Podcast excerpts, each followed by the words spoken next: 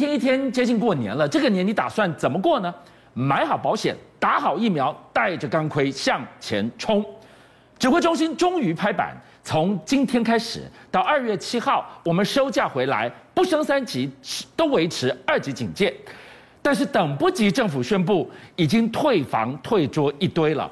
今天我们就看到，光一间五星级的饭店，过年的这段时间哦，算算可能就被退掉了八百间房。政府你不升三级，你怎么不早说呢？今天陈时中讲了一句非常关键的话，我们的确诊数。十三个人，其实国外是我们的几万倍啊！是，他们日本，他现在一天五万人，好，那之前法国一天五十万，我们台湾以人口比例来讲的话，我们根本算是没有很严重，大家不用害怕。这十三例当中呢，先来看高雄港哦，还有四个都是跟这个整个职场高雄港相关的啦，好，大家看到都是至少勾稽得上的，那没有问题哦。这另外这四例是高雄港的部分，但我要跟大家讲哦。我们先前在过去的两三个礼拜一直在讲的这个银行，好，联邦银行这个牛排馆西 t 牛排馆，它的这个诉状图它没有结束，它还持续在发展当中。回干嘛的？真的是太多了。回北京啊！那我只跟大家讲三个地方要关注就好了。第一个就是它这个整个相关关联的，这里有一个有没有？所以它就是跟这个整个 CT 牛排馆后续的，我们不用太担心，因为其实都没有重症的哈。但是俊强哥。今天有两个我要提醒大家注意的，因为关键就在这里，我们抓重点就是桃园的龙潭有一个退休的人呢，对，他出现确诊，是他的 CT 值十六，所以病毒量很高。谁传染给他的？不知道。哎呦，所以不知道你的那不知道才可怕。对，今天来源有两个不知道的哈，这个桃园龙潭的来源是什么？不知道。而且从过去你看，包含了我们是讲的大南市场等等等，桃园的不明感染源其实蛮多的，应该已经进到社区。另外还有一对小姐妹，念这个安亲班的小姐妹呢，也同时确诊。对，同一个幼儿托儿所，他们两个都确诊，CT 值十七跟十八，病毒量很高。而且呢，他们跟其他小朋友有没有接触？现在全面在进行检测，对，也不知道是怎么传染的。好，所以这这两个不知道，其实会是比较大家关注的地方。那另外我们知道呢，圆山饭店的厨师今天传出一个哈，那他也是因为跟他有接触客户的关系，多一个知道来源，不用 不用太紧张。宜兰的这个酒店，他今天也传出来，也有一个，也是因为朋友接触呢，就多了这个。所以呢，今天十三例不算多，然后呢，有两个来源是不明，可是呢，大家只要打好疫苗，戴好口罩。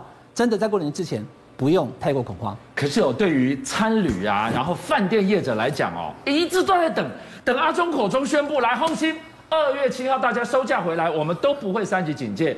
阿姆都卡扎贡，结果你这样拖到了昨天才讲，哎，有没有业者一个人哀鸿遍野啊？我先跟大家讲一件事情哦，君香哥讲到这个哦，我真的是负责任的说哦。有很多人因为这两天的五星级饭店过年期间退光光，惊啦他反而倒回来再去订，因为反而订得到了，因为之前是订不到的，因为大家都退掉了哦。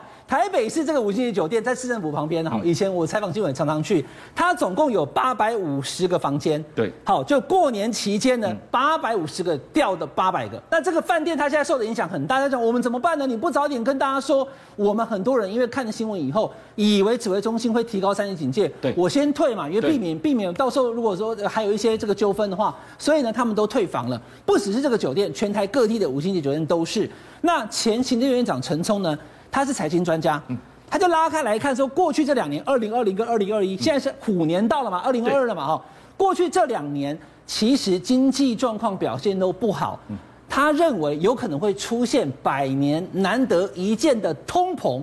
会出现在台湾，是。那当然，陈冲院长他的想法不是这个空穴来风，因为我们看看美国的状况，它的通膨指数就到了六多，我们是二点多了哈。那以美丽岛电子报来讲啊，观众朋友看一下哈，对于国内经济的评价，我们这个是专家的讲，这个是民众的感觉，民众普遍认为经济不好，不好的哈，就是你可以看出来，在目前在这个地方呢，认为好的跟不好的，它在接近当中了哈，所以这个也是民众的反应。但我要跟大家讲，就是说。我们虽然前一阵子哈，在看到说有很多人跑去吃餐厅，可是我们要整年来算的话，俊相哥，因为毕竟二零二零跟二零二一。特别是二零二一的下半年，五月到九月，对，它整个是三级警戒嘛，就没办法出门啊。对，所以数字上骗不了人。哈。你看过去从二零一二年到现在二零二一，最后这两年了，原本都是在这个餐饮业的话呢，百分之三、百分之八、百分之六哈，它这个成长，可是就二零二零跟二零二一这两年是。一个负四点二，去年负六点四，没有办法，因为去年你看这条线雪崩式就这样栽下去，因为毕竟没有办法哦，去年从五月到九月那四个月根本没有做生意，所以呢，餐饮业。它的这个营业额在过去的这二十年来哈，去年跟全年是最惨的两年。这次这个 Omicron 来势汹汹，人民怕不怕？怕呀，怎么不怕？你来看这个现场，哇，人潮汹涌，你就知道他们有多怕了。对，所以其实呢，刚刚讲的餐厅受影响啦，各行各业受影响，但是有个东西哦，大家抢，哦，房间不敢抢，又不敢去住了嘛，保单大家抢啊，嗯、就像跟去年的时候有人讲说，哎，我要去拿那个确诊保单。五百块有没有？大家都一直抢嘛。这样又来了，因为这次有新的这个哈，就是新安东京海上产险，它推出的这个五万元，只要隔离就赔五万哦，确诊再赔五万。是。那很多人在讲，那我要去，我要去保啊。好，那问题来了，现在不是跟大家讲嘛？哈，就是以因为有 Omicron 的关系，不要群聚啊。对。你一大堆人跑去那边，你不能去临柜去跟我填保单，怎么可以？来，今天我给大家看，去年因为基本上大家没有这个问题，大排长龙去送保单，有没有那个画面？哇，去送保单啊！哈。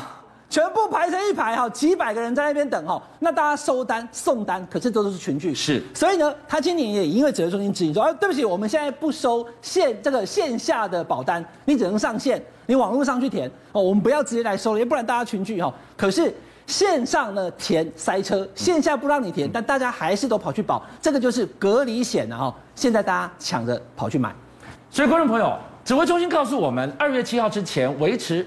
二级警戒不升三级了。今天林氏璧医师来到现场，跟我们讲讲看，是不是就是要你打好疫苗过好年呐、啊？是昨天清晨，这个口服药物也到台湾来了。那先是默瑟默沙东的这个口服药先到，对。然后之后希望在过年前，辉瑞的口服药物也可以到。所以我们多了一项防病毒呃对抗病毒的武器。对。那现在大家要打疫苗，现在就多了这个所谓的口服药物，它跟疫苗比起来，它的效果会更好吗？因为很多人在问说，哎，有口服药那么方便可以吃哈，我是不是就不用打疫苗了？有些人会比较担心疫苗的不良反应或副作用等等的哈。那可是我要跟你讲哈，第一个，它使用是有限制的，大家可以看一下这个图板哈。对，左上角是我们关于默克目前建议使用诊治指引上使用的建议哈。是，你需要有重症风险因子，然后。你是轻症，要够早哦，是发病的五天之内。对，因为你太晚，那个病毒量已经太高，用也来不及了哈。是，然后大于十八岁就是成人哈，十八岁以上现在还不行。那没有办法使用其他建议药物者，那风险因子是下面这个哈，其实就是大家一定要一直提醒，我一直跟大家说，一定要打疫苗的这些重症风险因子，大家要备好哈。年龄大于六十五岁，糖尿病、慢性肾病。慢性肺病、嗯、心血管疾病最常见就是高血压了哈。对，那肥胖，呃，我可能就要哦 BNI 要大于二十五，那你几岁都都算是重症风险因子。所以这样说，如果是我们正常的年轻人或正常的，巨象哥应该用不到。对，没有这种重症风险因子定义内的人，我想要去口服这个药，医生也不会开给你。不会给你，因为我们现在目前买的少嘛，吼，我们现在是这个。默克买了五千剂，预备买五千剂，然后右下角这个辉瑞我们会买两万剂，所以总共是两万五千个疗程，所以这一定要留给就是比较重症风险因子高的人，那一般年轻人大概这一定是医生开处方，所以大概你有也没不会初期不会有自费市场的，你想要说自费像吃克流感一样哦。哦，买个药初期应该是办不到，没有那么多产能。总之来了新的口服药，当然是多一个武器，让我们可以更进一步。假如有新确诊的病人，嗯，降低这个住院死亡的风险哦。那可是还是要提醒大家，这个药物有限，而且你不一定符合使用规范，所以因此，他也是吃的那五天疗程可以降低你的致死率、住院重症嘛。可是打疫苗是让你可以大概六个月以上都有防重症的效率，所以回头来看呢、啊，在这个疫情之下衍生出什么样的情况？你看到中国防疫啊，已经防到了几乎是一团乱的。你看看，坚持清零，却反而酿成了海空大乱了。对，其实这个事情是这样哦，你伤害我，我就伤害你。